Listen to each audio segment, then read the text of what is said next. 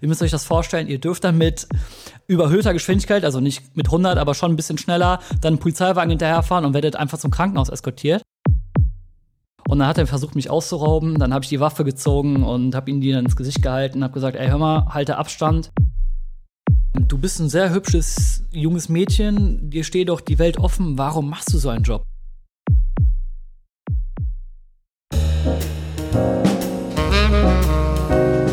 Herzlich willkommen zur About Bonn Late Lounge, eurem Podcast aus der Bundesstadt.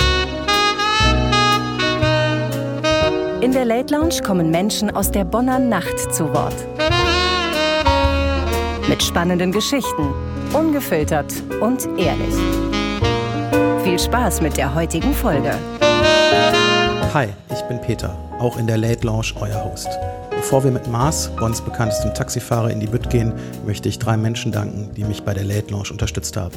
Seren für die Idee des Spin-Offs, Simon fürs Abmixen des Intros und ganz besonders der wunderbaren Sprecherin Nina Goldberg, die das Intro pro bono eingesprochen hat, um About Bond zu supporten. Danke auch euch fürs Reinhören und nun viel Spaß. Willkommen bei About Bonn und zwar in der Late Lounge. Die Late Lounge ist das neue kleine Spin-off von About Bonn, wo ich mit äh, Menschen spreche, die die Bonner Nacht erleben. Ja, die dunklen Seiten von Bonn möchte ich sagen. Und ich möchte nicht zu viel versprechen, weil ich weiß nicht, was äh, Mars mir zu erzählen hat. Mars ist nämlich der erste Gast in der About Bonn Late Lounge. Mars fährt Taxi in Bonn und hat neben auch Instagram und YouTube und TikTok-Channels, die er macht, wo er über das äh, Taxifahrerleben berichtet, nämlich ein paar Geschichten mitgebracht und die wird er uns gleich erzählen. Ich bin total gespannt und Mars, schön, dass du hier bist. Hi. Und Podcast ist immer ein bisschen Kino im Kopf, damit die Leute jetzt nicht nur wissen, Taxifahrer mit dem Namen Mars. Äh, stell dich doch mal kurz vor, sag mal, bist du aus Bonn? Kennst du Bonn? Was hat dich zum Taxifahren gebracht? Sag mal den Leuten ein bisschen, äh, wer du bist. Also ich bin der Mars, wie du gerade schon vorgestellt hast, bin 27 Jahre jung, würde ich mal behaupten. Fahre seit über sechs Jahren in Bonn Taxi, also mit 21 darf man den Personenbeförderungsschein haben. Ich habe den auch direkt mit 21 gehabt. Ja, wie bin ich dazu gekommen? Eine sehr gute Frage. Das ist mir so mehr oder weniger in die Wiege gelegt worden, da mein Vater schon langjähriger Taxifahrer ist. Und es war anfangs nur gedacht, für nebenbei etwas dazu verdienen als Aufstockung für ein Studium oder für was auch immer. Und jetzt zur Zeit mache ich das hauptberuflich und bin da auch selbstständig, bin auch Geschäftsführer eines Unternehmens, also dementsprechend nicht nur Taxifahrer, sondern auch Taxiunternehmer. Du hast auch irgendwann angefangen, in den sozialen Medien aktiv zu werden und bist damit doch durchaus erfolgreich. Ja, das kam aus einer Laune heraus. Also ähm, wir wissen gerade alle, was für eine Zeit ist. Ich sag nur Stichwort Corona-Pandemie. Und äh, ich habe ja dementsprechend, dadurch, dass ich seit, seit sechs Jahren fahre, viel erlebt. Ich habe auch die eine oder andere Story immer gehabt. Da haben mich die Fahrgäste immer danach gefragt oder auch Freunde. Und da war eine sehr engagierte Freundin von mir, also die Caro. Grüße gehen raus an die Caro, wenn du das hörst. Und sie meinte immer so: Ja, du hast ja echt interessante Geschichten. Mach doch mal einen Blog. Und ich bin ehrlich, ich bin nicht so der Schreibling. Also ich bin nicht so der, der jetzt hier gerne schreibt. Und Blog dachte ich, mhm. Mm und dann meinte sie, ja, mach doch einfach mal einen Channel, wo du dich vor die Kamera stellst und ein bisschen was erzählst. Und so kam das dann. Dann war das halt im März, ähm, kurz vor dem Hochkommen der Corona-Pandemie. Ich hatte halt, wie gesagt, gerade eh nichts zu tun gehabt, hab halt meine Geschichten Revue passieren lassen und hab einfach angefangen, mir eine Kamera in die Hand zu nehmen, mit paar Freunden, alles selber gemacht, Video geschnitten und einfach drauf losgelegt und ja, dadurch meine Stories verfilmt quasi mit mir als Erzähler. Ein paar Stories hast du mitgebracht und ich möchte jetzt aber mal kurz meine verrückteste Taxi-Story in Bonn erzählen, die ich mit, äh, miterlebt habe, weil es ist ja, ich weiß gar nicht, ist es, es ist ja nicht Gesetz, aber es ist, glaube ich, guter Ton unter Taxifahrern. Wenn man am Taxistand steht, dann gibt es eine Reihenfolge, wie die Gäste aufgenommen werden, aber die Gäste können sich doch theoretisch selber aussuchen, welchen Fahrer sie haben möchten, oder?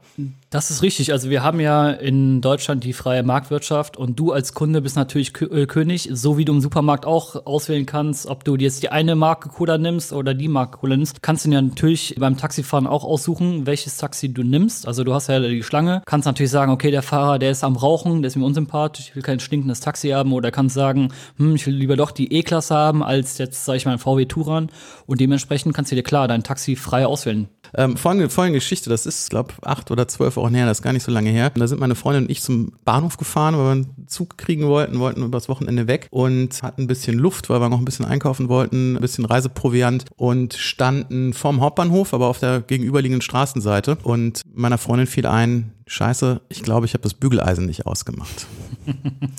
Wir hatten noch ein bisschen Puffer. Ich bin aber am Hauptbahnhof geblieben, weil die Bahn-App hat gesagt, der Zug hat Verspätung, damit ich so ein bisschen Update geben kann nach dem Motto, jetzt wird's eng und sie hat gesagt, okay, ich setze mich jetzt ins Taxi. Und du hast ja die lange Taxischlange vom Bonner Hauptbahnhof. Richtig. Und die wird ja unterbrochen durch den Haupteingang. Richtig. Genau. Und meine Freundin ist nach rechts gelaufen, zum ersten Taxi rechts neben Okay. dem Haupteingang, also quasi mitten in der Taxischlange, weil sie dachte, das wäre das erste Taxi. Ist da eingestiegen, es war noch relativ warm. Der Taxifahrer dahinter hat das gesehen, dass der vor ihm einen Fahrgast aufgenommen hat und hat gerade seine Scheiben geputzt und lief zu dem Taxifahrer und hat ihm komplett den Scheibenreiniger durchs Fenster ins Gesicht gesprüht. Mega aggressiv, wo ich dachte so, erst so, was ist denn hier los? Und zweitens, der war ja eh vorher dran. Also selbst wenn er vorne in der Schlange gestanden hätte, wäre der, der den Sprühstoß ausgelöst hat, eher als zweiter dran gewesen. Da dachte ich, wow, ist die Konkurrenz, seid, seid ihr verfeindet oder gibt's einfach Arschlöcher? Also, ähm, ich will jetzt meine Kollegen in dem Sinne nicht schlecht reden, aber ich sag mal so, Taxifahren war schon immer ein Haifischbecken. Also mein, mein Vater hat auch immer gesagt, im Taxifahren macht dir, wirst du keine Freunde finden, so, ne? Also das ist tatsächlich so. Also irgendwie jeder arbeitet gegen jeden. Was viele auch nicht wissen ist, also wir fahren ja alle für die Taxi Bonn, das ist eine Genossenschaft, aber trotzdem ist nicht jedes Taxi ein Unternehmen. Also ich bin ja auch quasi selbstständig, ich führe auch ein Unternehmen und habe mit einem anderen Taxi nichts zu tun und dementsprechend kämpft auch jeder um sein Brot. Und gerade in der Corona-Pandemie ist es halt sehr krass, äh, noch krasser geworden und die Kollegen stehen ja da teils bis zu zwei, drei Stunden und wenn dann einer vor denen irgendwie eine Fahrt schnappt, ist dementsprechend die Aufregung groß. Aber sowas darf eigentlich nicht passieren, weil wir sind ja ein Ebenbild der Stadt Bonn oder sage ich mal ein Spiegel der Stadt Bonn, was viele auch unterschätzen. Wir sind halt ein öffentliches Verkehrsmittel und dementsprechend sind wir auch, haben wir auch Verhaltensregeln. Und sowas darf eigentlich gar nicht passieren. Und sowas wird dann auch von der Taxi Bonn, also von der Zentrale, mit einem Ordnungsgeld bestraft, wenn sowas gesehen wird. Aber wie gesagt, das war so das, das, Mhm. das Skurrilste, was ich jetzt dieses Jahr erlebt habe. Ich wollte jetzt äh, dir und deinen Kollegen nicht zu nahe treten, aber es war so skurril. Ähm, also grundsätzlich meine Taxi-Erfahrungen positiv. Aber wie gesagt, wir haben ja gesagt, About Bonn Late Launch. Wir haben jetzt, äh, wir sitzen hier mal ganz kurz das Setting für die Leute. Wir haben hier ein, ein Bierchen auf. Es ist kurz vor sieben. Wir haben jetzt den 11.11. eigentlich ein geiler Tag für, fürs Taxifahren. Ähm, zumindest für die, für die Taxiunternehmer und Fahrer, solange euch keiner ins Taxi kotzt wahrscheinlich, was Karneval wahrscheinlich auch passiert. Und wir wollen ja darüber reden, was passiert nachts. Und ich habe, wir haben zwar vorher miteinander geredet, ich kenne deine YouTube-Videos, ich kenne deine TikTok-Geschichten, aber ich hoffe mir jetzt irgendwie dunkle Geschichten über Waffen, Drogen, käuflichen Sex, Gewalt und skurrile Menschen. Gibt's das in Bonn? Kannst du darüber was erzählen oder ist hier alles brav und ich habe und äh, es ist wie tagsüber nur dunkel? Also genauso in dieser Reihenfolge. Nein, Spaß.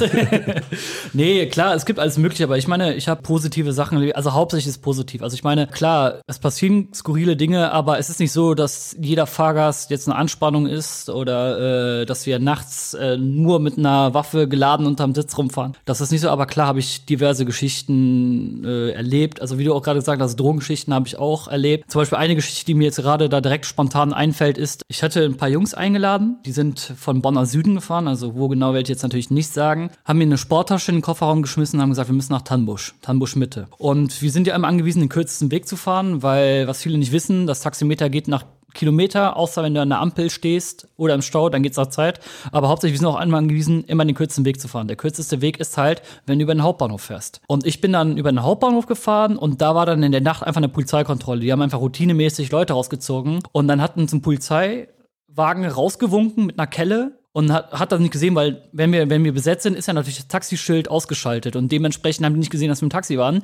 Die Jungs neben mir richtig panisch geworden, also alle am Durchdrehen und sagen, scheiße, scheiße, scheiße. Ich guck die so an, weil ich dachte mir, okay, was ist denn los, ne? Ist ja nur eine Sporttasche, aber gut, ich habe nicht so weit gedacht. Und dann kommt der Polizist zu uns an, sagt er, ja, guten Tag, einmal die Ausweise bitte. Und dann sagt der Kollege von den Polizisten, ey, hör mal, äh, das ist ein Taxi, lass den mal weiter, weil die haben auch gesehen, dass das Taxi im Meter lief. Und dann sind wir durchgefahren, ne? Und die Jungs waren sehr erleichtert, haben das dann gefeiert und äh, haben dann so fast schon Jubel von sich gegeben. Und dann habe ich gemerkt, okay, da muss irgendwas in der Tasche sein, was vielleicht nicht in die Tasche gehört. Aber da kann ich ja nicht reingucken, ne? Was soll ich da machen? Und ich kann nicht jedem Verdacht nachgehen und das dann melden nachher, sind da echt nur alte Unterwäschen drin oder so, ne? Aber es war auf jeden Fall schon so eine skurrile Situation, wo ich mir dachte, okay, was ist wohl in dieser Tasche drin? Aber du hast auch nicht gefragt. Ich hab's mir gedacht, ne, weil es ist schon so ein leicht penetranter Geruch äh, beim Einstiegen äh, mir in die Nase gekommen. Jeder, der in Amsterdam war, der kann sich vorstellen, was nach was es gerochen hat und ja. Aber wie gesagt, es geht mich da nichts an und was soll ich da machen? Solange es keine krasse Straftaten sind, die ich auch direkt erkenne, melde ich das auch nicht. Fällt mir gerade so ein, muss der, muss der Taxigast, wenn du jetzt tatsächlich eine Polizeikontrolle äh, kommst und die Polizei zieht's durch und sagt nicht, ach, da sind Fahrgäste drin, musst du das Taxameter anhalten oder hat man als Fahrgast auch einfach Pech gehabt und äh, das ist dann so?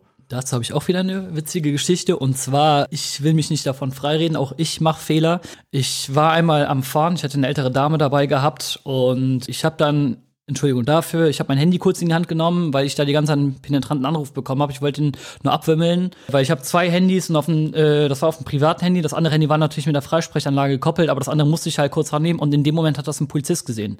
Der mich dann halt angehalten und das allererste, was der Polizist auch direkt gesagt hat, das äh, habe ich noch im Kopf, hat mich angehalten, meinte, stoppen Sie sofort die Uhr. Also wir müssen tatsächlich, wenn wir von der Polizei angehalten werden, die Uhr direkt stoppen.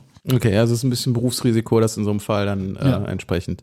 Und äh, wie sieht denn so deine Schicht aus, wenn du startest abends? Also klar, es ist Arbeit, aber geht man da irgendwie mit freudiger Erwartung ran? Fährt man lieber nachts als tagsüber? Also ich sag mal so, ich feiere beides. Also jetzt im Moment fahre ich hauptsächlich nur tagsüber, aber damals war das halt so, ich habe ja auch studiert, habe dann neben dem Studium konnte ich dann am Wochenende nachts arbeiten und äh, man hat dann irgendwann so ein Schema, was man sich aufbaut. Also mein Schema ist halt immer dem gewesen, ich habe mich dann immer in den Vororten aufgehalten bis zwölf zwölf ungefähr. Hab dann Leute von der Gaststätte nach Hause gefahren oder zum Restaurant hin, wenn das um acht war, wo die dann essen waren. Und dann irgendwann mal so ab 12 Uhr sollte man sich dann in der Innenstadt befinden. Und dann sind die Hotspots natürlich Bertha von Suttner Platz, Friedensplatz, Stadthaus, Berliner Platz heißt es bei uns, also die anderen Bands vielleicht unter Nachtschicht, Blaken, die Ecke, das sind so die Hotspots und äh, ja, da passieren noch die witzigsten Geschichten tatsächlich. Hauptbahnhof, ja, geht immer, aber Hauptbahnhof sind sehr viele Taxis. Deshalb, also wenn ihr mich sucht, ihr werdet mich nicht am Hauptbahnhof finden, weil ich stelle mich nicht gerne als fürstes Taxi noch dahinter an. Dann kommen wir mal zu den lust lustigsten Geschichten. Was passiert denn dann?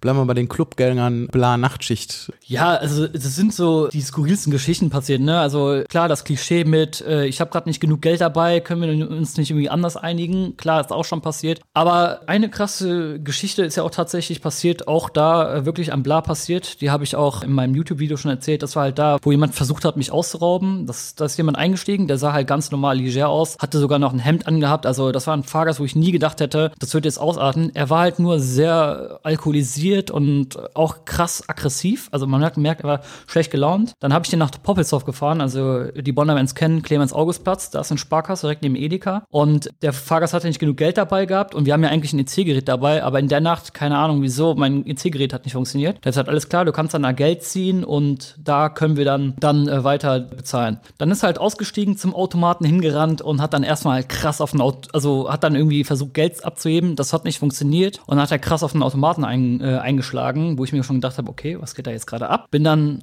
ausgestiegen, bin zu dem hingegangen und gesagt, hey, hör mal, äh, der Automat kann ja nichts dafür. Ich brauche einfach nur deine Daten und dann können wir das auch, äh, kannst mir die Tage das überweisen oder ich kann dir eine Rechnung schicken, ist kein Problem. Und der war sichtlich sauer, hat mich dann geschubst und meinte, nee, was, äh, was soll das? Und äh, du kriegst jetzt gar nichts und wenn du jetzt nicht aufpasst, dann nehme ich dir dein Geld weg. Und ich hatte zu dem Zeitpunkt habe ich mir eine Schreckschusswaffe besorgt, mit einem Waffenschein natürlich, weil mir das ein Kollege eingeredet hat, meinte der, ey, das ist sicher, das hilft dir bla bla. Ich habe halt in meinem jungen Leichtsinn bin ich ihm nachgegangen und dann hat er versucht, mich auszurauben. Dann habe ich die Waffe gezogen und habe ihm die dann ins Gesicht gehalten und habe gesagt, ey, hör mal, halte Abstand, lass mich in Ruhe. Und wenn du so eine Waffe hast und die jemanden ins Gesicht hältst, da gehen dir echt tausend Gedanken durch den Kopf und du denkst dir einfach nur, was mache ich jetzt? Und ich habe Gott sei Dank ist die Situation dann irgendwie hat die das also hat sich dann befreit, also die das ist dann glimpflich ausgegangen, der ist dann einfach abgehauen. Ich habe auch zu dem gesagt, komm, du brauchst nicht mehr bezahlen, ich will da keine Kopfschmerzen, geh einfach. Der ist dann gegangen und äh, ja, dann habe ich mich in mein Taxi gesetzt, bin dann von Clemens Augustplatz Richtung Hauptbahnhof gefahren, also schön die Meckenheimer Allee runter, in der Nähe vom Poppelsauer Schloss und in dem Moment sind mir auch drei bis vier Streifenwagen entgegengefahren mit Blaulicht, aber ich habe mir nichts dabei gedacht. Auf einmal habe ich dann einen Anruf bekommen von Kollegen von der Taxizentrale, also die Kollegen haben mich angerufen, meinten, ey, hier am Bertha von Suttner Platz, da suchen die Polizisten einen Taxifahrer, der auf deiner Beschreibung zupasst, mit deinen Kennzeichen allem. Dann hat mich die Taxizentrale auch noch angerufen und gesagt, ja, hören Sie mal, Sie müssen nicht bitte bitte dringend bei der Polizei melden, dass was vorgefallen. Und ja, dann habe ich halt bei der Polizei Bonn angerufen, habe gesagt, guten Tag, ich bin der Herr XY, äh, fahre die Kennung XY und ich glaube, Sie suchen nach mir. Die meinten, ja, wo befinden Sie sich gerade und was haben Sie an? Ich habe dann äh, mein, meine Kleidung durchgegeben, was ich getragen habe, äh, bin dann auch direkt auf dem direkten Weg nach Ramersdorf gefahren, weil ich musste nach Ramersdorf zur Hauptpolizeiwache und dann dort äh, angekommen, bin ich aus dem Taxi ausgestiegen und dann sind dann auch schon drei Polizisten auf mich zugestürmt, haben mich erstmal in die Mangel genommen, mich äh, so genommen fixiert und festgehalten und ich wusste nicht, was Sache ist, ne? Und die meinten, ja, wo ist das Ding, wo ist das Ding? Ich so, ja, was denn? Ja, meinten die Waffe und dann habe ich ihnen gesagt, ja, hinten, hinter, hinterm Gürtel, haben die rausgezogen, haben geguckt, ah, ist ja zum Glück nur eine Schreckschusswaffe und ich habe nicht verstanden, was Sache ist. Da haben ich mir einen Verhörraum genommen, ich habe ihnen die Sache erzählt, wie das war und dann haben die mir erzählt, dass an der Bushaltestelle eine Dame war, die das gesehen hat und dann die Polizei gerufen hat. Aber äh, was Glück für mich halt war, die hat die ganze Situation gesehen und hat auch dementsprechend gesehen, dass ich mich quasi nur gewehrt habe und die hat dann auch als Zeugin dann nachher ausgesagt und aufgrund dessen, dass seine Karte eingezogen wurde von dem guten Herrn, hat man den dann äh, wiedergefunden und das dann wurde eine Anzeige geschrieben. Ich habe dann auch ein äh, Entschuldigungsschreiben bekommen von ihm und von der Anwältin. Äh, das war dann letztendlich alles gut, aber trotzdem konntest du noch, konnte ich erstmal ein paar Tage nicht arbeiten, weil du musst sowas verarbeiten. Aber ich sag's immer wieder, seitdem trage ich keine Waffe bei mir, weil das ist einfach ein hohes Risiko und Gewalt erzeugt noch mehr Gewalt und das ist einfach ein Risiko, was ich nicht mehr eingehen will und deshalb habe ich die Waffe abgegeben. Die trage ich nicht mehr bei mir.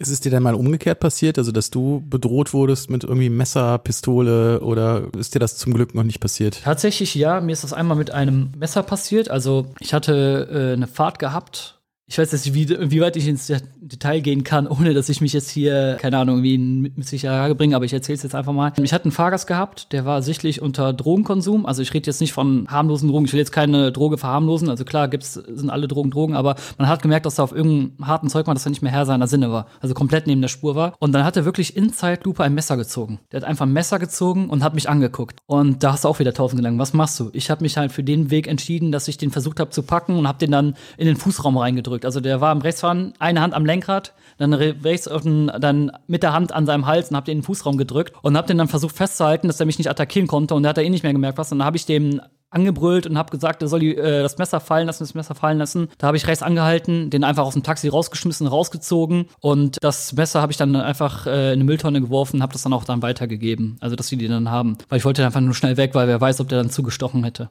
Das äh, wird ja hier schon fast ein Crime-Podcast, weiter zu ähm, Ich habe in einem deiner YouTube-Videos gesehen, ich hatte das auch schon mal irgendwo anders in einem Fernsehbeitrag gesehen, aber ich glaube, viele wissen das nicht. Ihr könnt ja als Taxifahrer auch auf euch aufmerksam machen, wenn es brenzlige Situationen gibt. Äh, kannst du mal erzählen, wie das, wie das abläuft? Richtig, das ist der sogenannte stille Alarm. Also der stille Alarm ist, wir haben einen geheimen Knopf im Taxi selber. Wenn, wir, wenn ich den betätige, der Fahrgast bekommt das nicht mit. Bei Mercedes-Modellen ganz wichtig, da fängt das ganze Taxischild an zu blinken. Und bei VW oder Toyota und anderen Marken, anderen Marken, da fängt das Taxischild an, rot zu blinken. Also es gibt da Unterschiede, aber es ist ein dasselbe, der stille Alarm. Und wenn ich den betätige, dann sieht jeder Außenstehende, okay, der Taxifahrer ist gerade in einer Notsituation, da ist irgendwas. Und noch dazu geht auch noch ein Notruf bei der Taxizentrale an äh, ein und die kann dann äh, andere Schritte ähm, dann in die Wege leiten. Unter anderem, wir werden ja per GPS geortet. Die können dann direkt einen Kollegen hinschicken und sagen, hör mal, Taxi XY mit der Kennung so, so, so, hat gerade ein Problem, können Sie mal dem nachgehen. Also ich hatte sowas auch schon mal gehabt. Ich war dann in der Nähe von einem Taxifahrer, wo ich dann die Nachricht bekommen habe, 500 Meter von Ihnen ist ein Taxifahrer, der anscheinend äh, den stillen Alarm ausgelöst hat, fahren Sie dem bitte hinterher. Ich bin den hinterher gefahren und das war auch für mich eine komische Situation. Ich sehe das Taxischild blinken. Irgendwann mal habe ich halt gemerkt, der reagiert auf gar nichts. Ich habe dann halt äh, eine Lichterhupe gemacht, damit er langsamer fährt, aber der ist konstant weitergefahren. Bin dann direkt vor den gefahren, hab den dann quasi richtig abgebremst, bin aufs Taxi zugestürmt, um äh, den gegebenenfalls zu retten. Und er meinte, ey, was ist los, was ist los, ne? Was, was hältst du mich hier an? Ich so, ja, du hast einen schönen Alarm ausgelöst. Und er meinte, ups, da bin ich aus Versehen dran gekommen. Also das passiert leider auch häufig. Meistens sind tatsächlich leider die stillen Alarme, so, nicht Alarme, Alarme, Sorry für die falsche Artikulation. Alles gut. ja, sind halt tatsächlich manchmal, weil man da, also ich will jetzt nicht genau sagen, wo der Knopf ist, das ist eine Sicherheitsmaßnahme, aber da kann man leicht auch mal aus Versehen drankommen. Also es wird auf jeden Fall immer die Taxizentrale informiert. Das heißt, wenn man das jetzt sieht als Fußgänger, sollte man was machen, sollte man nachgucken, die Polizei rufen oder kann man sich, kann man sich sagen, ach komm, da wird sich drum gekümmert? Ich würde auf jeden Fall trotzdem die Polizei rufen, weil, wie gesagt, manchmal kann es dann auch, weil das läuft ja alles übers Internet. Wir haben ja der, der, der eigentliche Funk, der wurde ja abgeschafft. Wir haben jetzt Smartphones, die auf Android-Basis äh, fungieren oder funktionieren. Und dementsprechend kann es da immer, wenn es ein Funkloch ist oder sonstiges, zu Problemen kommen. Und ja, dementsprechend würde ich auf jeden Fall dann immer die Polizei anrufen. Und wie gesagt, da ist auch keiner böse, wenn es dann doch ein falscher Alarm ist. Da ist jeder Taxifahrer froh, wenn ihr diesen Alarm sieht, äh, dass ihr da uns hilft. Also da bedanke ich mich auch bei jedem, der auf sowas achtet und da auch die Polizei ruft. Also habt da keine Angst, ruft einfach die Polizei. Äh, Im Zweifel rettet die echten Leben. Und wahrscheinlich besser nicht selber hingehen, weil wenn es eine brenzlige Situation ist, bringt man sich wahrscheinlich selber in Gefahr. Da ist wahrscheinlich der Anruf bei der Polizei für alle das Beste. Auf jeden Fall. Ich würde da auch nicht selber hingehen. Gut, ich, wie gesagt, ich bin halt ein leicht impulsiver Mensch. Was ich da gemacht habe, den mitten auf der B9 gestoppt, war vielleicht auch eine heikle Situation, aber das war alles, gerade in meiner Anfangszeit, wo ich ein bisschen erfahren habe, jetzt würde ich das auch anders handhaben. Ich würde die Situation beobachten, dann gegebenenfalls einschreien, äh, ein schreiten. Aber ja, Polizei ist immer ganz gut. Klingt ein bisschen nach Actionfilm bei dir, ne? Daher. Ja, ich habe nicht nur Crime Stories, ich habe ja natürlich auch sehr viele positive Stories, die ich auch erzählen kann. Ja, aber lass mal noch kurz bei den. Bei, eigentlich interessiert ja wahrscheinlich die Leute immer das erstmal das Böse. Natürlich kommen wir zu Guten, aber was mich mal interessiert, ich habe selber lange in der Bonner Gastronomie gearbeitet und ich weiß ja, wie sich schwer betrunkene Menschen gegenüber Personal benehmen, gegenüber Türstehern, gegenüber Kellnern, Kellnerinnen. Und ich glaube, das geht ja im Taxi dann auch im Zweifelsfall weiter. Ist das, wenn dann irgendwie die, die strunzvollen Leute mit dir mitfahren. Gibt's da, gibt's da noch gute Geschichten oder ist es einfach nur brutal nervig? Wie empfindet man das? Wir sind tatsächlich so die letzte Anlaufstelle und was viele auch nicht wissen, wir müssen nicht jeden Sturzbesoffenen mitnehmen. Also da gibt's ein Schutzgesetz quasi. Sobald ein Fahrgast für uns eine Gefahr darstellt, ich meine dementsprechend selbst ein vollkostender äh, Fahrgast ist schon eine Gefahr, weil wir uns um den während der Fahrt kümmern müssen, können wir den ablehnen. Das bedeutet, wir müssen nicht die krass betrunkenen fahren. Meistens machen wir das dann trotzdem, weil wir natürlich die Leute dort trotzdem nach Hause bringen wollen und klar dem finanziellen Aspekt her hinterher rennen. Aber ja, natürlich gibt's auch witzige Geschichten. Also ich habe da tatsächlich auch ein paar Freunde kennengelernt. Also die waren erstmal meine Stammgäste, sind heute Freunde. Ne? Also das sind witzige Geschichten, teils auch traurige Geschichten dabei. Also das alles Mögliche dabei. Aber ich sag mal so, wie ich auch gesagt habe, ganz am Anfang, 80 Prozent der Fahrten äh, sind eigentlich immer gute Fahrten, lustige Fahrten. Da hast du dann halt die Partygäste mit drinne, die dann gut gelaunt sind, anfangen zu singen, äh, dann auch sagen, ja, hör mal, wenn wir uns irgendwann mal nochmal sehen, dann bist du herzlich eingeladen. Ich habe da und da ein Restaurant, du bist ein gern gesehener Gast bei mir und ja. Wie viele Männer oder wie viele Frauen wollten nicht schon nach Apartment nach oben nehmen? Männer noch gar nicht. Frauen ist schon das ein oder andere Mal passiert, aber da kann ich auch eine Geschichte von einem anderen Taxifahrer erzählen, die mir wirklich nicht passiert ist. Und die habe ich auch tatsächlich damals in der Taxischulung gelernt. Und zwar ist das halt so eine Sache, das sollte man auf jeden Fall nicht machen, weil wir auch seriös sein müssen und auch wollen. Dementsprechend würde ich nie mit einer Frau einfach so mitgehen. Und das ist einem Taxifahrer mal zum Verhängnis geworden. Der Taxifahrer hat eine Dame nach Hause gefahren und die hat dann deutliche Anzeichen gemacht und meinte, ja, willst nicht mit hoch und auf den Tee kommen? Und der Taxifahrer war halt gutgläubig und war vielleicht auch nicht liiert und dachte sich, ja, warum nicht? Ist dann mit der Dame hochgegangen und die Dame hat dann oben sich die Bluse aufgerissen und hat gesagt, entweder gibst du mir jetzt 200 Euro oder ich rufe die Polizei und sag, du hast mich vergewaltigt. Und dann musst du jetzt erstmal als Taxifahrer das Gegenteil beweisen, weil du auch in der Wohnung bist. Dementsprechend mein Tipp an alle Kollegen auch, macht sowas nie. Das geht immer in die Hose. Du wurdest eingeladen, du hast es bisher nicht gemacht. Mit den Betrunkenen kommt man klar, aber wie viele Leute haben dich schon ins Taxi gekotzt? Gott sei Dank, also in sechs Jahren zwei Leute. Wie langweilig. Ich dachte, jetzt kommt hier ja, weil ich mittlerweile habe ich auch ein gutes Auge dafür. Also ich erkenne, wie krass betrunken die sind. Also ich meine, ich habe wirklich mindestens einmal in der Nacht jemanden dabei, wo ich sage, dich nehme ich nicht mit. Das ist halt so, ne? Und äh, ich hatte, wie gesagt, einen gehabt. Ich hatte da relativ Glück gehabt. Der hat halt nur in die Fußmatte gekotzt. Also da konnte man schön mit einem Hochstrahler alles sauber machen. Weil wenn das einmal in die Lüftungstechte geht oder in die Ledersitze, also wir haben ja auch keine richtigen Ledersitze, wir haben ja Lederimitate, aber trotzdem selbst die sind, sag ich mal, sehr schwer zu reinigen. Und äh, da hast du auf jeden Fall einen Verdienstausfall von drei Tagen, weil diesen Geruch musst du erstmal rausbekommen, weil wenn er einmal in der Lüftung ist, dann geht er in den Kreislauf rein und dann hast du ihn im ganzen Wagen. Was erwartet mich als Fahrgast, wenn ich ins Taxi kotze? Äh, dann wird ein, ein Ordnungsgeld von bis zu 200 oder 300 Euro verlangt, je nachdem. Das sind dann äh, die Reinigungsgebühren quasi und Verdienstausfall. Verdienstausfall, da ist dann alles, alles eingerechnet. Also das ist im Zweifelsfall ein teurer Spaß ein sehr teurer Spaß. Also tatsächlich, ich habe ja gesagt, zwei haben es gemacht. Bei dem einen habe ich es nicht genommen, weil der auch rechtzeitig halbwegs gesagt hat und dann wirklich nur in die Fußmatte sich übergeben hat. Und ich hatte so eine Gummimatte, die konnte man gut reinigen. Aber ein anderer, der hat dann wirklich den Sitz getroffen und da habe ich das Geld genommen. Gibt es Fahrten nachts, wo du von vornherein sagst, boah, ich muss die machen, aber habe ich echt keinen Bock drauf? Ja, tatsächlich sind das Fahrten, ähm, so Einkaufsfahrten oder zur Tankstelle oder so. Ne? Die sind halt immer nervig. Oder wenn die Leute zu McDonalds wollen und dann Drive-In, weil das im Zweifelsfall echt gerade in der Rush-Hour, sage ich mal, so drei Uhr morgen morgens, wo wir viele Fahrten machen, echt viel Zeit wegnimmt. Ne? Wenn du dann noch bei McDonalds bist, die gehen dann dann rein. Klar läuft die Uhr weiter, wie ich gerade schon am Anfang erzählt habe. Also das Taxometer läuft ja weiter im Stand, weil wir müssen ja auch irgendwie Geld verdienen. Aber wir kriegen pauschal quasi, wenn ich jetzt eine Stunde vor einem McDonalds stehen würde, wären das nur 27 Euro. Und das ist für eine Stunde in der Rush Hour sehr wenig. Deshalb ist das für uns immer unangenehm, wenn die dann noch zum Drive-In wollen oder dann da noch irgendwie was holen wollen, alles. Wenn es schnell geht, so zwei, drei Minuten, ist in Ordnung. Aber es gibt da Leute, die gehen in den McDonalds rein und bestellen erstmal 15 Minuten an einer, lange, an einer langen Schlange. Ist wie beim, bei, einer, bei einer Airline, wenn das Taxi steht, da jetzt Fahrgast drin ist oder nicht, verdient man weniger Geld, als wenn das Taxi in Bewegung ist. Richtig. Und genauso ist es auch an Karneval. Also an Karneval sind die, sag ich mal, die Innenfahrten, die in der Stadt selber sind die besten Fahrten, weil du machst ja eine Fahrt nach der anderen und du hast ja immer die Grundgebühr, äh, die Grundgebühr und den ersten Kilometer. Also die Grundgebühr ist in Bonn drei Euro und der erste Kilometer kostet auch nochmal drei Euro. Das bedeutet, du fährst für einen Kilometer für sechs Euro und dann jeder weitere Kilometer zwei Euro. Das bedeutet, wenn du immer wieder Fahrten mit Grundgebühr hast, dann hast du immer wieder sechs Euro, sechs Euro, sechs Euro. Und wenn du dann Karneval, sag ich mal, jetzt eine Fahrt bekommst, die dann irgendwie äh, weit weg geht, da brauchst du erstmal wieder eine halbe Stunde zurück oder so im Zweifelsfall. Und da verlierst du auch viel Geld. Deswegen sind tatsächlich an Karneval für uns die beliebtesten Fahrten, sag ich mal, von Bonn nach Godesberg oder von Bonn nach Düsseldorf und dann wieder von Düsseldorf nach Bonn, so diese Pendelfahrten. Ja, und im Zweifelsfall hast du Karneval dann immer jemanden an der Straße stehen, wo du dann direkt jemanden wieder, wieder aufnehmen kannst. Ja, ja, das ist ja mhm. dann so. Also gerade Weiberfastnacht hast du ja quasi in jedem Stadtbezirk dann irgendeine Feier. Klar, die Altstadt ist am beliebtesten, da sind die, äh, die meisten Menschen, aber du hast dann auch in Godesberg deine Hotspots, wo da ein, zwei Kneipen sind, äh, die auch Karneval feiern oder auch in Düsseldorf in ein, zwei kleinen Kneipen, ne? wo wir dann auch wissen, okay, die haben Karneval, da fahren wir auch hin. Und äh, das ist wahrscheinlich, Karneval ist wahrscheinlich völlig egal, ob Tag oder Nacht, die sind halt alle im Zweifelsfall völlig zugerotzt und äh, da überlegst du wahrscheinlich bei jedem, nehme ich den mit oder nicht. Oder ist Karneval angenehm? Also ich stelle mir Karneval die Hölle vorzufahren.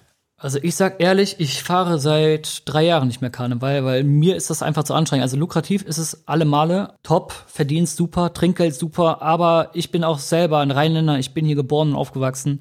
Ich feiere auch gerne selber Karneval und den Stress tue ich mir einfach nicht an. Also da überlasse ich gerne die Fahrt meinem Vater und schicke ihn vor und ja, der holt mich dann ab. Ja, das ist gut. Auf der Seite des Feiernden ist es natürlich wesentlich angenehmer. Aber kommen wir wieder zur Bonner Nacht, ähm, um, um, um da wieder einzusteigen. Wir hatten jetzt schon mal die, die Sport Sporttasche mit den vermeintlich grünen Gewächsen und den nervösen, nervösen Fahrgästen. Wir hatten eine Waffe auf deiner Seite und das Messer auf der anderen Seite. Ja, das ist ja schon mal, schon mal eine gute Ausbeute, dass das alles auch nicht unbrav ist nachts. Wie sieht denn das aus? Ich sag mal Stichwort Bond 17. Du lass, ja, wir müssen es ansprechen. Ich meine, da, da stehen auch Taxen vor. Ja. Ja, zumindest, wenn man es, wenn man den SSIO-Stories bei Instagram glaubt, stehen dann Taxen vor. Die Menschen, die Männer in dem Fall, die da rauskommen, steigen die völlig selbstbewusst ein und lassen sich nach Hause fahren? Oder ist das eher skurril? Also da gibt's äh, mehrere Punkte. Also tatsächlich. Äh Warte, ich muss dich direkt unterbrechen. Für alle, die Bonn 17 nicht kennen, das ist das Laufhaus in Bonner, in der Bonner Innenstadt, also in der Bonner Weststadt, damit das einmal ganz kurz das eingeordnet ist, ist.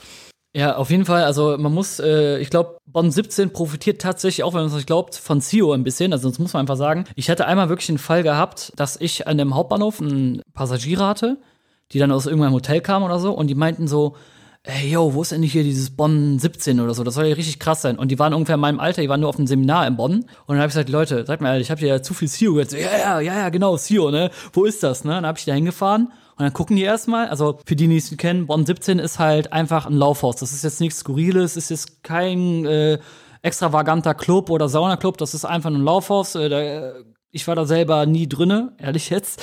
Und aber ich habe das nur von den Fahrgästen gehört. Das ist einfach so ein Gang, wo dann die Frauen gereiht da stehen und äh, ja, das ist halt nichts Besonderes. Und dann äh, meistens nehmen die dann auch so eine Karte von mir, weil die sagen, ey cool, du kannst ja wieder später zurückfahren. Und dann hol ich die nach einer halben Stunde oder Stunde ab. Und dann sagen die zu mir, ey, so krass war das jetzt gar nicht. Dann sag ich, ja, was habt ihr denn erwartet? Nur weil Stu darüber rappt, ist es nicht ein Highlight, ne? Also ja, Genau, also muss man mal kurz sagen, Sio ist ein Bonner Rapper, der auch einen Song hat über der, der Bonn 17 heißt und um Bonn 17 geht. Und das, glaube ich, deutschlandweit ist das ein sehr, auch sehr bekanntes Laufhaus, dadurch, dass Sio natürlich auch ein entsprechend erfolgreicher Rapper ist und neben, dass er, glaube ich, Bonn bekannt gemacht hat in, in der Welt, hat er dann auch halt dieses Laufhaus entsprechend bekannt gemacht. Aber jetzt nochmal zurück, nicht den Fans, aber ist das, ist das, wenn man das da anfährt, ist das irgendwie, ist das, gehen die Leute da raus, als kommen sie gerade vom Friseur oder ist das schon eine Situation, wo du merkst, das ist den Leuten vielleicht unangenehm? Unangenehm, dass sie gerade, machen wir es mal, dass sie aus dem Puff kommen.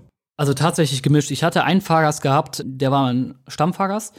Das war ein Banker, also wenn du den sehen würdest, der ist auch Manager von irgendeinem großen Konzern, also ich werde den Konzern natürlich nicht erwähnen und der geht da selbstverständlich mit. Der sagt dann, ja, heute war ich bei der und der, die war nicht so gut wie letzte Woche, also sehr krass selbstbewusst.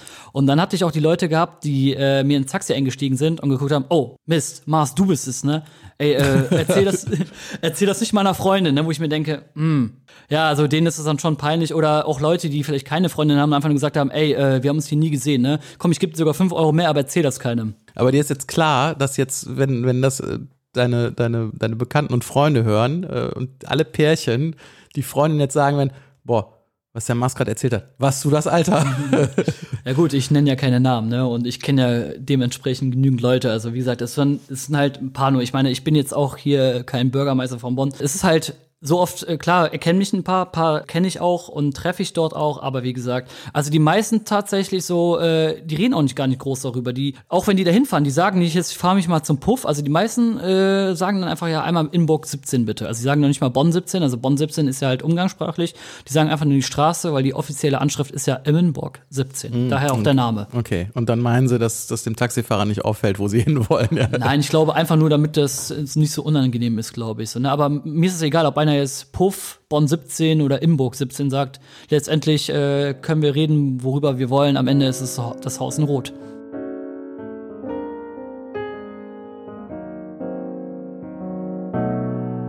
Wir hatten eine kleine Pause, eine kleine Frischluftpause. Eine von zwei oder drei. Mal gucken, wie es läuft. Äh, wir waren gerade beim Bonn 17 stehen geblieben. Du hattest aber auch, es gibt ja nicht nur äh, Menschen, die da Kunde sind, sondern auch Menschen, die da arbeiten. Und du hattest in, in deinen YouTube-Videos auch eine, eine, eine Geschichte zu dem Thema. Magst du die hier auch mal erzählen? Äh, ja, genau. Und zwar hatte ich einmal einen Auftrag gehabt, so kurz vor Ende, gegen 5 Uhr morgens. Das war eine Dame, die dann eingestiegen ist. Also ich sollte da hinfahren, die Dame aufsammeln, stand auch im Auftrag ein. Und dann ist eine jüngeres Mädel eingestiegen eine junge Dame. Ich war da gerade ein Jahr im Taxigeschäft, ich war 22 und die war 20. Und die sagte zu mir, ja, bevor ich nach Hause fahre, äh, gibt's noch irgendwas, das auffahrt? Ich hab Hunger.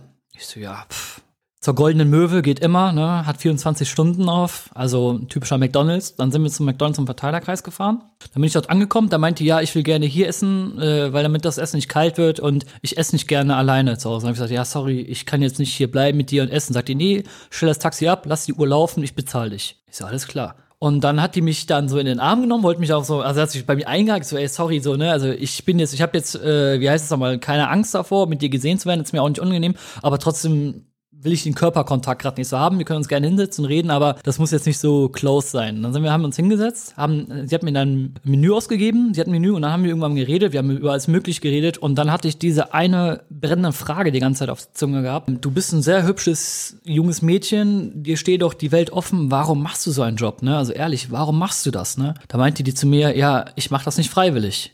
Und dann, ich, so, ich gucke die an, ja, wie nicht freiwillig, ne? Weil ich kenne das nicht. Wir leben in Deutschland. Jeder hat seine Rechte, jeder kann seinen Beruf aussehen, wie er will. Und dann meinte sie, ja. Die kommt aus einem kleinen Dorf von einem Ostblockstaat und äh, hat dort auf einem kleinen Dorf gelebt und dann kam irgendwann mal ein Mann im Anzug an mit äh, paar Men also Leuten, ein Kamerateam und hat dann so ein Casting veranstaltet für eine Modelagentur in Deutschland. Und habe ich schon gemerkt, wie Modelagentur in Deutschland, so voll komisch, ne? Was passt, das passt doch gar nicht zusammen. Da meinte die, ja, die haben da so ein Casting veranstaltet, ich sollte da so ein Catwalk machen, sollte da langlaufen und dann wurde ich von 20 Mädels auserwählt. Und wo ich dann in Deutschland angekommen bin, haben die mir den Pass abgenommen, haben mich dann massiv unter Druck gesetzt und meinten, du musst jetzt für uns arbeiten gehen. Und dann wurde sie halt in ein Laufhaus gesteckt. Und dann wurde ihr, äh, dann äh, wurde sie da halt unter, auch unter Drogen gesetzt und musste dann arbeiten. Und ich habe dann auch direkt die Frage gestellt, so, ja, aber hör mal, äh, selbst wenn du das musstest, du kannst doch jederzeit abhauen, ne? Einfach Polizei machen. Sagt die, das geht nicht. Mein Familienhaus wird die ganze Zeit überwacht. Und die haben mir halt gesagt, sobald ich mich querstelle, wird dann meiner Familie was Schlimmes passieren. Und ich war wirklich geschockt. Ihr müsst euch das vorstellen, so, ne? Jemand erzählt euch das und ihr denkt euch, boah, krass. Weil jeder hat so seine Schicksalsschläge, aber sowas habe ich noch nie gehört. Und dann habe ich die dann angeguckt. Ich so, ja, und was machst du jetzt? Sagt die, ja, ich werde halt so lange arbeiten, bis ich mich freikaufen kann. Und dann hat sie mir eine Summe genannt. Äh, dann musste ich noch mal ein zweites Mal schlucken. Und die meinte, ja, die macht das halt so lange, bis sie halt das, den Betrag erbracht hat und dann sich freikaufen kann. Und dann habe ich gesagt, ja, was erzählst du den Eltern? Die wollen ja auch wissen, was du machst. Sagt die, ja, der schicke ich dann immer so ab und zu paar Alibi-Bilder. Und äh, bevor jetzt jeder denkt, im Bonn 17 geht das nur so her. Also wie gesagt, das war jetzt eine Geschichte von mehreren. Ich weiß das noch nicht, wiefern wie die anderen Frauen arbeiten. Also ich will die Szene jetzt nicht gut oder schlecht reden. Ich will halt nur nochmal betonen, das war halt nur das, was ich erzählt bekommen habe. Und das ist halt ziemlich krass trotzdem so, ne? Also nicht alle arbeiten dort freiwillig, klar arbeiten dort bestimmt auch welche freiwillig und selbstständig, aber das ist schon ein harter Schicksalsschlag. Und die junge Dame hm, fand mich auch mega sympathisch. Da kommen wir wieder auf, drauf zuzugreifen, äh, was da an Kontaktanfragen. Die meinte, ja, kann ich dann deine Handynummer haben? Können wir uns mal auch so treffen? Weil du bist der erste Junge hier in Deutschland, der mich nicht als Objekt sieht, sondern wirklich sich für meine Geschichte interessiert, wo ich herkomme, wer ich bin und wie ich lebe. Und dann hatte ich so, so ein krasses Gefühl, so, wo ich merkte so, boah, wie krass musst du denn von der Menschheit enttäuscht sein, dass du von jedem nur als Objekt gesehen wirst. Und ja, aber trotzdem, wie gesagt, war das für mich halt trotzdem, ich konnte das irgendwie nicht mit ihr trotzdem Kontakt sein. Ich habe dann gesagt, hör mal, es habe mich gefreut, dich kennengelernt zu haben und auch äh, dich gefahren zu haben. Aber trotzdem ist mir das zu heikel, gerade wenn sie schon erzählt, dass sie unter Druck gesetzt wird und dann auch einen, jemanden hat, der sie überwacht. Wer weiß, dass, dass ich nicht dann irgendwann in die Schusslinie komme. Ne? Dementsprechend hatte ich da schon ein bisschen Sorgen gehabt und habe gesagt, ey, hab mich gefreut, dass du dich mal aussprechen konntest und äh, dass ich auch mit dir reden konnte und auch mal so eine Perspektive kennenlerne. Aber tut mir leid, wir können leider keinen Kontakt haben. Das ist ja schon, du sagtest ja, da warst du gerade ein äh, Jahr am Taxifahren, da warst du äh, 22, Mhm. Ja. äh, genau. Ist das so, dass man, wenn man dann anfängt, nachts, nachts Taxi zu fahren und dann das mitbekommt mit, mit Sexworkern, mit Drogen, mit betrunkenen Leuten etc. pp., kriegt man dann ein anderes, anderes Bild so auf die Welt, weil man plötzlich mit Sachen konfrontiert ist, die man ja so in seiner heilen Tagsüberwelt nicht hat? Oder äh, wie hast du das empfunden? Also tatsächlich muss ich sagen, der positivste Aspekt beim Taxifahren ist tatsächlich, dass ich alle meine Klischees über Bord werfen konnte. Also ich habe so viele Menschen kennengelernt und ich habe halt wirklich gelernt, dass man nicht jeden Menschen einfach äh, mit Vorurteilen treffen sollte. Jeder hat seine Geschichte, jeder hat was zu erzählen und jeder hat was anderes erlebt und es gibt Gründe, warum man so ist, wie man ist. Und ich habe tatsächlich wirklich alles mögliche an Menschen kennengelernt. Ich habe Politiker gefahren, ich habe Prominente gefahren, ich habe reiche Leute gefahren, arme Leute gefahren, die Mittelschicht gefahren und jeder Mensch ist anders, jede Story ist anders und ich bin so dankbar, dass ich diese Menschen kennenlernen durfte und immer noch kennenlernen darf. Und äh, ich höre mir auch gerne jede Geschichte an, weil als Taxifahrer bist du nicht nur Fahrer, du bist Therapeut, du bist Berater und auch irgendwo Seelensorger, äh, Seelensorger, ne? Das ist halt alles in allem und ja, das ist halt so ein positiver Aspekt. Ich lerne sehr viel über die Menschheit und äh, lerne auch sehr viel dazu, was es so hier so an Menschen gibt, die hier so leben in Bonn. Ja, aber hatte ich das trotzdem, also äh, verstehe ich, ne, dass man dann äh, sagt, ich, ich erweitere meinen Blick und äh, lerne Menschen kennen und lerne Geschichten kennen. Das ist ja das, was wir ja auch machen wollen. Wir wollen ja Geschichten irgendwie Leuten nahebringen, die irgendwie besonders sind. Aber ähm, hat man da trotzdem, ich, ich versuche da jetzt mal ein bisschen nachzuhaken. Also denkt man sich dann so, scheiße, das habe ich nicht erwartet, dass es dann doch so schlechte Geschichten gibt? Oder sagt man, ach, irgendwie habe ich das schon im Fernsehen gesehen, jetzt erlebe ich es live, aber, ähm, aber äh, kriegt man da so ein anderes Gefühl für? Ja, doch, klar. Also ich meine, gerade jetzt, wo ich diese Story mit der Frau erzählt habe, mit der Prostituierten, ich muss ehrlich sagen, also jetzt gerade, wo ich die Story erzählt habe, habe ich wieder kurz an sie gedacht und denke mir, hat sie den Ausstieg, Ausstieg geschafft, ne? Also das es geht mir immer noch nah. Also jetzt gerade, wenn ich darüber rede, habe ich immer noch tatsächlich das Bild vor mir. Also ich weiß auch genau, wie sie aussieht und das ist mittlerweile äh, gut fünf Jahre her. Trotzdem fragt man sich halt, was ist mit den Menschen und krass und äh, klar, das beschäftigt einen, ne? Ja, dann nimmt man Geschichten mit nach Hause. Das ist klar, das fragt man irgendwie Polizisten, das fragt man Ärzte und Rettungskräfte. Aber es ist, glaube ich, auch immer unterschätzt, dass man ja auch, wenn du gerade sagtest, ne, Leute erzählen halt viel und erzählen dann auch ihre Geschichten und vielleicht haben sie auch zwei Bier getrunken und sind redseliger, als wären sie jetzt beim Friseur beispielsweise, wo ja auch immer erzählt wird. Mir war auch der therapeutische Aspekt des Taxifahrens bisher noch nicht so bewusst, ne? Aber wenn man, wenn man sich da mal reinversetzt, äh, da die Geschichte hört, dann, dann ist das, glaube ich, äh, auch ultra spannend, ne?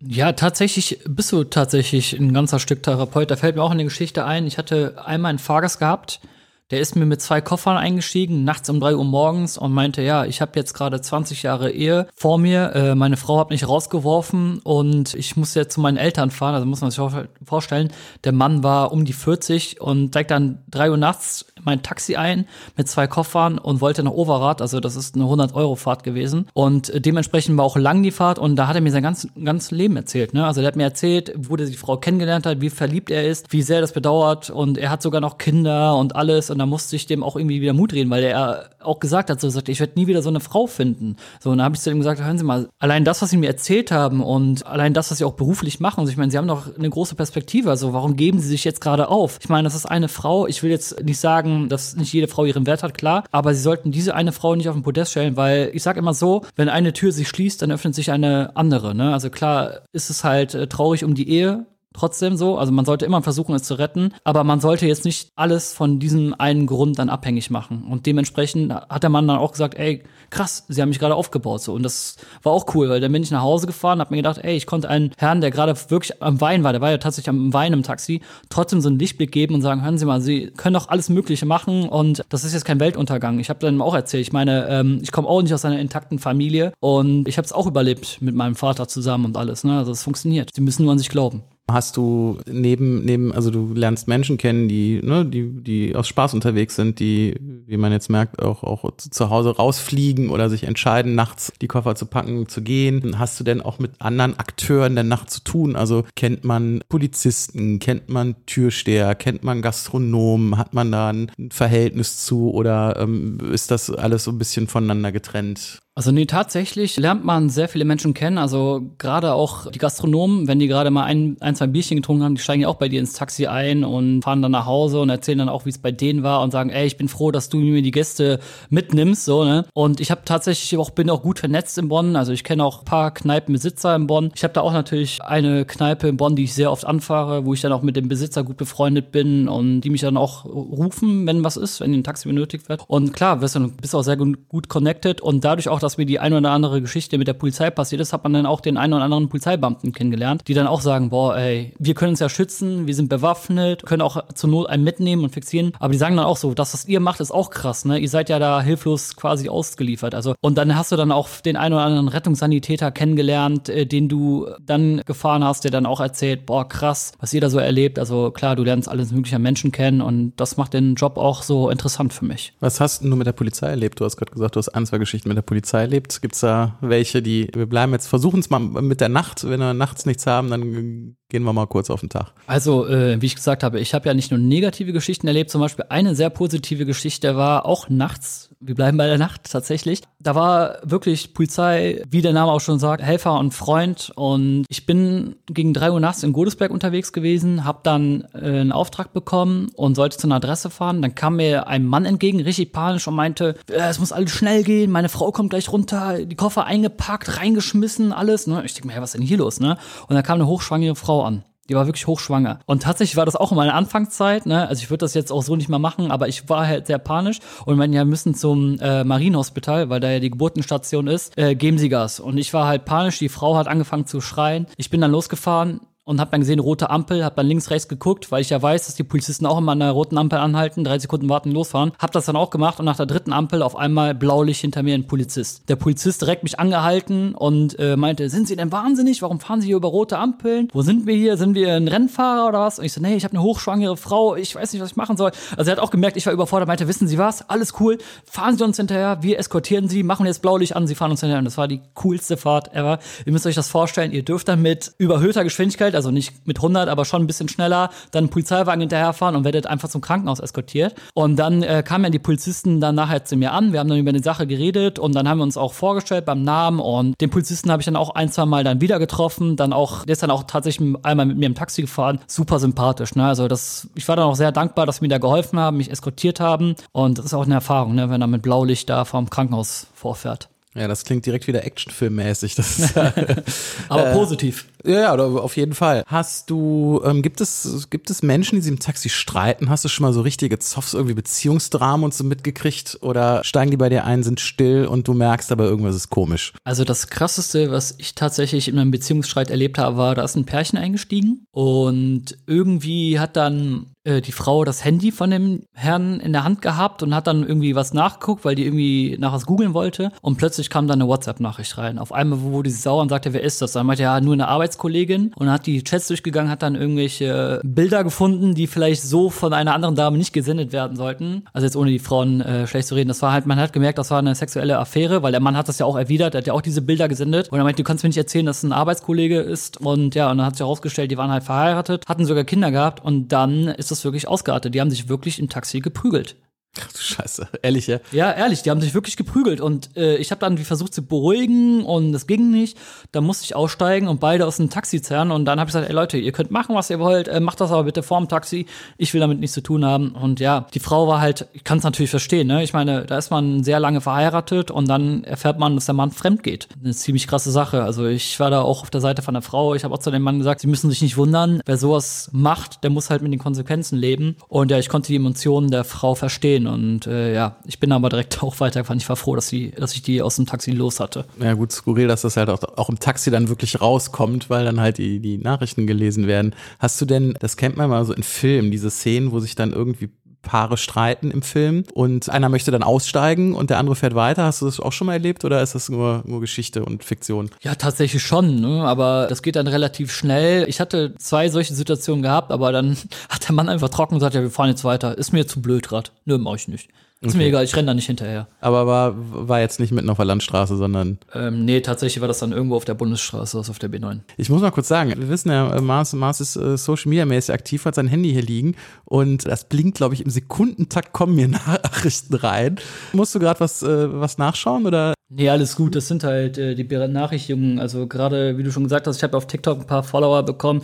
Das blinkt halt alles auf. Wenn ich auf YouTube einen neuen Abo bekomme, blinkt das auf Instagram und halt auch TikTok und dementsprechend. Und klar kommen jetzt die ein oder anderen WhatsApp-Nachrichten gerade auch rein, sehe ich gerade. Sind auch ein paar Fahrten dabei, aber da kann ich auch später antworten. Das hat Zeit. Okay, das, das kostet dich jetzt hier nicht massiv Geld, dass du hier sitzt. Nicht wirklich. Das ist, weil du sagtest, da sind ein paar Fahrten dabei, da dachte ich, oh shit, jetzt wird's, äh, Jetzt. Äh, nee, also ich kann ja auch mal gerne gucken, was es jetzt ist. Also wir können ja mal gerne gucken. Also gut. aber du musst ins Mikro sprechen, weil du gerade so. Also ja, können wir ja, ja, da können wir ja gerne mal drauf gucken. Also wie gesagt, da sind jetzt gerade zwei, drei Freunde dabei. Ja, tatsächlich TikTok eine Benachrichtigung, äh, YouTube, wow, fünf neue Abonnenten. Danke dafür.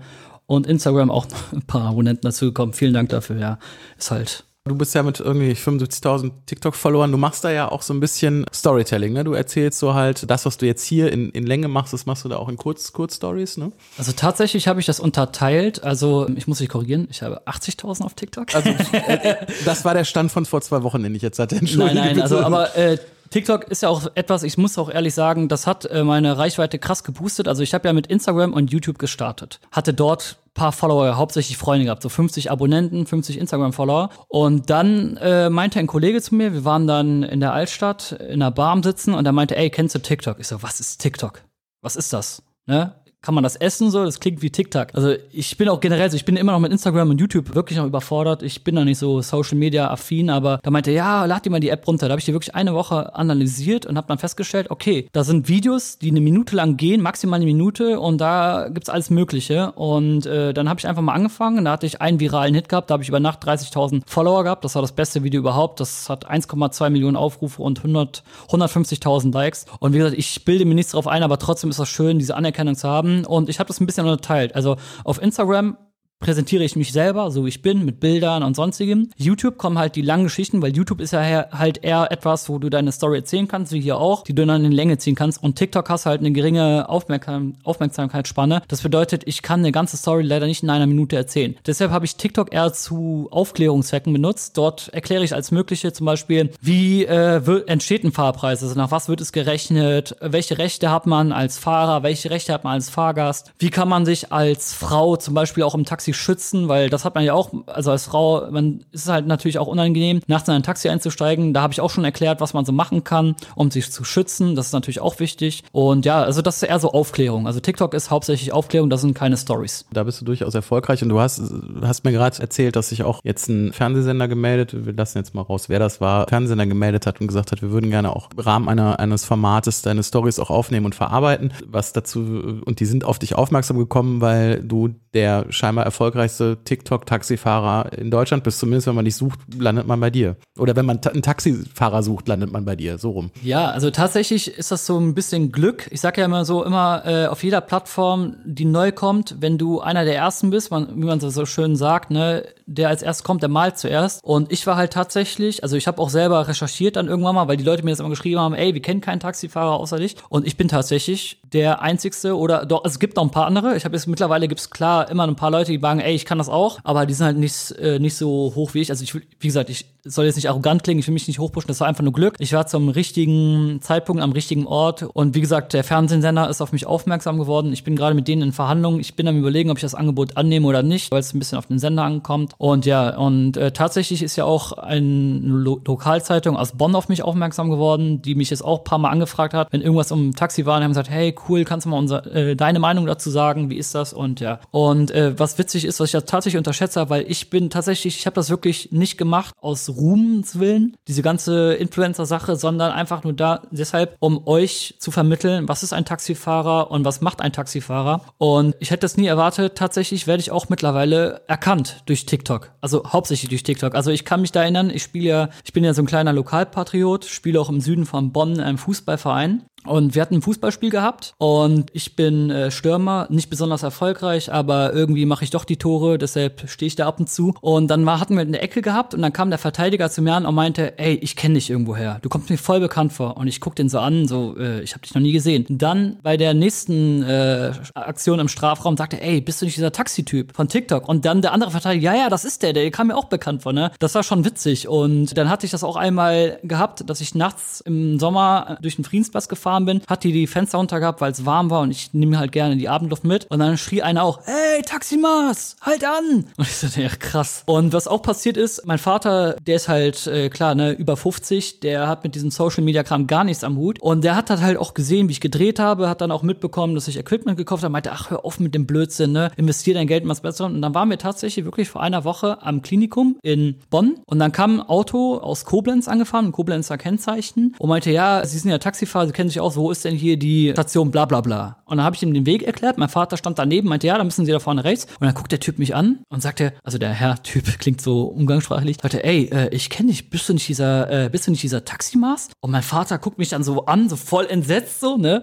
Weil ich habe das schon ein paar Mal erzählt und er konnte das nicht glauben, ne? Der meinte, dann meinte mein Vater so, krass, so, die erkennen dich jetzt mittlerweile so, ne? Und auch was witzig ist, mein Papa und ich, wir teilen sein Auto und ich habe ja auf Instagram mein Kennzeichen zu sehen, weil ich mir nie einen Hehl draus gemacht habe, das zu zensieren, weil ich denke mir, warum auch? Und da ist auch tatsächlich einmal bei meinem Vater ins Taxi eingestiegen und meinte, ey, das ist doch das Auto vom Taximas, kennen Sie den? Und dann meinte mein Vater, ja, das ist mein Sohn. Und dann, und dann hat mein Vater mich angerufen und meinte, ja, hier ist ein Fahrgast, der will mit dir reden. Aber man muss jetzt ganz kurz sagen, weil das haben wir, glaube ich, gar nicht gesagt am Anfang. Wir haben dich jetzt äh, vorgestellt als, als Mars. Du hast auch einen richtigen Namen. Also Mars ist jetzt wirklich dein Influencer-Spitzname, weil du ja auch gemerkt hast, wenn du jetzt irgendwie mit deinem richtigen Namen um die Ecke kommst, dann stehen die irgendwie vor der Haustür, weil ja auch TikTok ist ja eher eine junge Zielgruppe und du hattest erzählt, glaube ich, du gehst bei TikTok live, die sehen, wo du stehst und dann hast du plötzlich Leute, äh, also jüngere Menschen da, die dann auch Fotos mit dir machen wollen. Ja, tatsächlich ist das halt so, wie ich gerade erwähnt habe, ich bin ja Geschäftsführer eines Unternehmens, ich bin ja selbstständig und dementsprechend nach dem deutschen Recht stehst du im Handelsregister drin. Das bedeutet, wenn man jetzt meinen vollen Namen googelt, findet man direkt meine Adresse. Danke dafür. Ähm, ja, und deshalb, klar, Mars ist natürlich ein Künstlername, der sich von meinem Namen ableitet. Und äh, ja, ich bin tatsächlich mal aus Lust und Langweile, wie ich halt immer oft mache, ich gehe mittlerweile ein bis zweimal am Tag live, weil ich das halt immer cool finde. Ich finde die Rezession cool und ich kriege da auch Kritiken und Anregungen, was ich besser besser machen kann oder was ich auch vielleicht dann gut mache oder auch falsch. Und dann war ich am Posttower am Stehen und ich habe einen Tag davor gesagt, was ich gerne frühstücke. Weil die manchmal sagen, ja, wie sieht denn so ein gängiges Frühstück bei dir aus? Ich habe gesagt, ich fahre mal zum Bäcker und hole mir Käselaugenstangen. Und dann hat das ein Zuschauer gesehen, hat auch gesehen, ich stehe am Posttower. 15 Minuten später stand ein sehr junger Mann vor mir, also was heißt junger Mann? Das war halt ein Teenager, so 15, 16, mit seinem Longboard, voll cool angefahren kommt. Und ich war noch live und er meinte, hey, äh, Mars, kann ich kurz dich sprechen? Und ich guckte ihn so an, ich war voll entsetzt.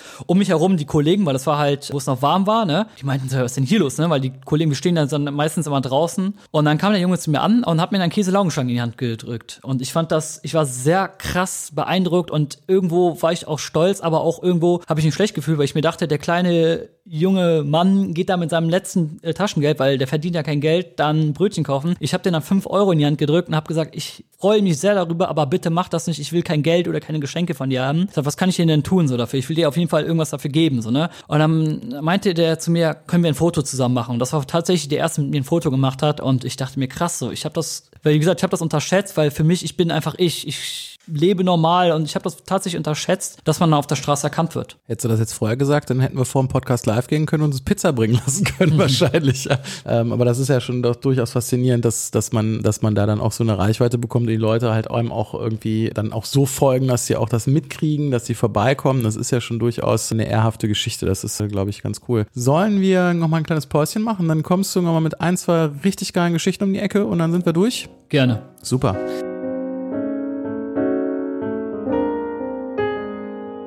Wir hatten gerade die Pause und äh, Mars ist jetzt gerade hier live bei TikTok. Wir quatschen jetzt einfach mal weiter, als wäre nichts gewesen. Und wenn da mal hier irgendwie Fragen kommen über TikTok, können wir die mal beantworten. Und du kannst sie beantworten. Ich, ich habe immer so ein paar Zuschauer, die immer wieder reinkommen. Ich sehe gerade, da sind ein, zwei dabei. Hey, ich bin auch wieder da. Auch richtig witzig. Ich habe tatsächlich, wir haben ja gerade noch über Berlin geredet. Ich habe hier eine Familie aus Berlin, das ist sehr witzig. Da sind die zwei Schwestern dabei und die Mutter kommt sogar mit rein. Die gucken zusammen immer meinen Stream. Finde ich immer witzig. Also wie gesagt, jetzt mal kurz für den, für den Podcast die Info, was wir jetzt gerade gemacht haben. Wir sind jetzt tatsächlich live bei TikTok. Die Handykamera zeigt auf Mars und kommen Zuschauer, grüßen ihn und direkt hier, hier Action im Netz. Kommen wir nochmal zurück zu deinen, zu den Stories. Ähm, wir haben jetzt schon fast eine Stunde geredet. Äh, wir werden ein bisschen kleinschneiden, aber hast du noch so ein, zwei Nachtstories, wo du sagst, da sind wir noch nicht drauf gekommen, die müssen die Leute jetzt hören, weil sie so lustig sind, so skurril sind, so abgefahren sind? Also eine Geschichte, die auf jeden Fall sehr noch hängen geblieben ist in meinem Kopf und die mich auch selber viel zum Nachdenken gebracht hat, ist tatsächlich eine Fahrt. Also ich war ja, wie ich bereits schon anfangs erzählt habe, ich habe ja damals eine Zeit lang auch studiert und musste dementsprechend auch morgens immer raus. Da bin ich sonntags immer nur bis 22 Uhr gefahren damit ich am nächsten Morgen noch fit bin. Da war ich am Godesberger Bahnhof und da kam eine Anfrage rein, Service in Seniorentaxi. Und äh, das sind immer so freiwillige Dienstleistungen, weil Service in Seniorentaxi heißt, man muss helfen, Gepäck tragen, eventuell auch einen Rollator und das sind halt immer meistens auch kurze Fahrten, die kein Kollege machen will. Nicht in dem Sinne, weil wir alle unhöflich und geldgeil sind, sondern einfach in dem Sinne, weil das manchmal wirklich ätzend ist und man auch dafür sehr viel Zeit mitnehmen muss. Und ich habe mir eh gedacht, komm, es ist 22 Uhr, ich will einfach nur nach Hause und und da mache ich halt eben kurz die Fahrt und kann dann nach Hause. Dann bin ich da angekommen, das war in einem Altenheim und die Frau guckt mich an, eine ältere Dame. Auch die Betreuerin äh, war da und meinte, ja, sind Sie fit? Ich so, wie fit, ne? Also für was fit, ne? Ja, äh,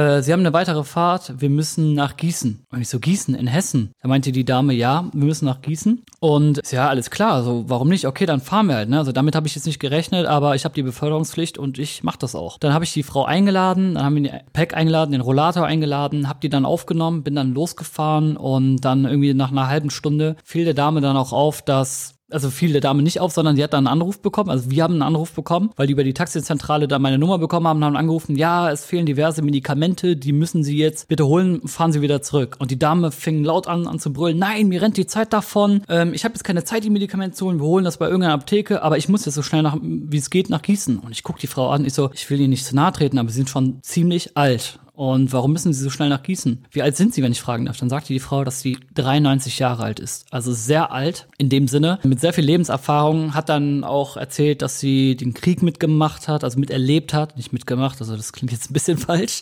Äh, miterlebt hat und schon so einiges äh, erlebt hat. Und äh, ich habe gesagt, ja, und warum müssen Sie jetzt dringend nach Gießen? Und warum ein Universitätsklinikum? Da meinte, ja, ich habe gerade die Information bekommen, dass mein Sohn im Sterben liegt. Und da musste ich schlucken. Und ich so, wie, Ihr Sohn liegt im Sterben? Ja, er hat halt eine Unheil unheilbare Krankheit und ihm bleiben noch ein paar Stunden und ich will ihn auf jeden Fall noch kurz vom Tod sehen. Und es kommt noch dazu, dass wir jahrelang verstritten waren und jetzt den Seelenfrieden haben wollen und uns jetzt fahren wollen. Dementsprechend habe ich natürlich auch mehr auf Gas gedrückt, bin dann losgefahren und habe dann Gas gegeben, bin dann auch angekommen irgendwann mal in Gießen und jeder, der von Bonn nach Gießen mal gefahren ist, der weiß, du fährst erstmal die A3 runter, dann musst du da hinter Montabaur irgendwann raus, eine lange Landstraße. Dementsprechend war auch die Situation angespannt, da war noch eine Baustelle auf dem Weg, die Frau wurde immer unruhiger. Irgendwann habe ich es dann geschafft, geschafft, am Universitätsklinikum anzukommen. Da war schon halb eins oder so, weil da wirklich noch Stau und alles mögliche dazwischen war. Da bin ich an die Pforte gegangen, habe gesagt, ich muss zu der und der Station, wie komme ich da hin? Da meinte, ja, Sie müssen das Taxi hier abstellen, also der Herr, Sie müssen das Taxi abstellen, dann quer übers Gelände laufen, dann in die dritte Etage, bla bla bla. Ich sage, das geht nicht. Ich habe gesagt, ich habe eine ältere Dame im Taxi sitzen, die ist 93 Jahre alt, ihr Sohn liegt im Sterben und wir haben nicht die Zeit dafür, jetzt auch quer übers Gelände zu laufen. Gibt es denn nicht irgendwie eine Einfahrt, die ich mitbenutzen darf? Ja, dann haben die gesagt, nur die von einem Krankenwagen und die dürfen sie nicht benutzen. Ich so, es gibt keine andere Alternative, ich muss da durch. Da haben haben dann ausgemacht, dann durfte ich da reinfahren, habe dann die Frau dann wirklich auch bei der Station abgelassen und die Krankenschwester vor Ort, wussten schon Bescheid, weil die einen Anruf bekommen haben von der Pforte. Und dann habe ich die Frau noch bis zu dem Sohn, zum Zimmer vom Sohn begleitet, habe dann die äh, Sachen getragen, einen Rollator und äh, ich bin dann nicht mit reingegangen, weil so viel Privatsphäre sei ihr gegönnt und da wollte ich nicht dabei sein. Aber ja, und das war dann auch so ein Punkt, wo ich mir gedacht habe, so, das ist krass, ne, weil die waren beide sehr krass engstirnig und haben sich dann nie über, sind nie über ihren Schatten gesprungen und haben jahrelang nicht miteinander geredet. Und dann, wenn man quasi so in Richtung Licht geht, dann auf einmal kam die Erkenntnis, scheiße, Familie geht über alles äh, und ja, deshalb, auch wenn ich mich ab und zu mit meinem Vater streite, was ab und zu halt immer vorkommt, versuche ich immer so schnell wie möglich das zu klären, dass wir da nicht lange verschritten bleiben. Und das kann ich auch nur jedem mitgeben. Haltet euch gut mit eurer Familie. Ich weiß, es ist schwer. Wir haben immer mal Tage drinne, wo wir denken, was soll das? Und muss man unbedingt diese Person bei sich haben. Aber am besten ist es immer, dass man sich gut mit der Familie stellt, weil am Ende bereut man es. Das wäre schon fast ein schönes Schlusswort, wenn du jetzt nicht nochmal einmal den Leuten bei TikTok erklären müsstest, was du gerade tust, weil das wird jetzt gerade die ganze Zeit gefragt. Was machst du da? Also Leute, ich bin gerade zu Gast im Podcast von About Bonn. Das ist ein neuer gestarteter Podcast, den man bald auch auf Spotify bist du? Wo bist du? Ja, Spotify, Apple Podcasts, überall. Äh, also überall. Ihr könnt euch das überall noch, dann nochmal angucken und ähm, angucken, anhören. Und ja, die interviewen halt Leute aus Bonn, die eine Geschichte zu erzählen haben. Ich bin gerade der erste Gast bei der Late Night Show. Es ist auch mir eine Ehre dabei zu sein. Ich freue mich auch sehr darüber und freue mich, dass ich hier die Möglichkeit habe, so ein bisschen was von mir zu erzählen. Hast du noch so, gibt's noch so die Favorite Nachtgeschichte, die du jetzt zum Abschluss uns noch erzählst, obwohl das gerade mit der Familie echt ein super Schlusswort gewesen wäre. Aber wir müssen jetzt mit der Nacht enden. Was? Äh, kommen wir nicht drum rum. Okay. Okay, jetzt versuche ich mal den, äh, den Hammer rauszuschwingen und jetzt die eine Story zu packen. Ja, die krasseste Geschichte, die krasseste Geschichte. Lass mich mal kurz überlegen.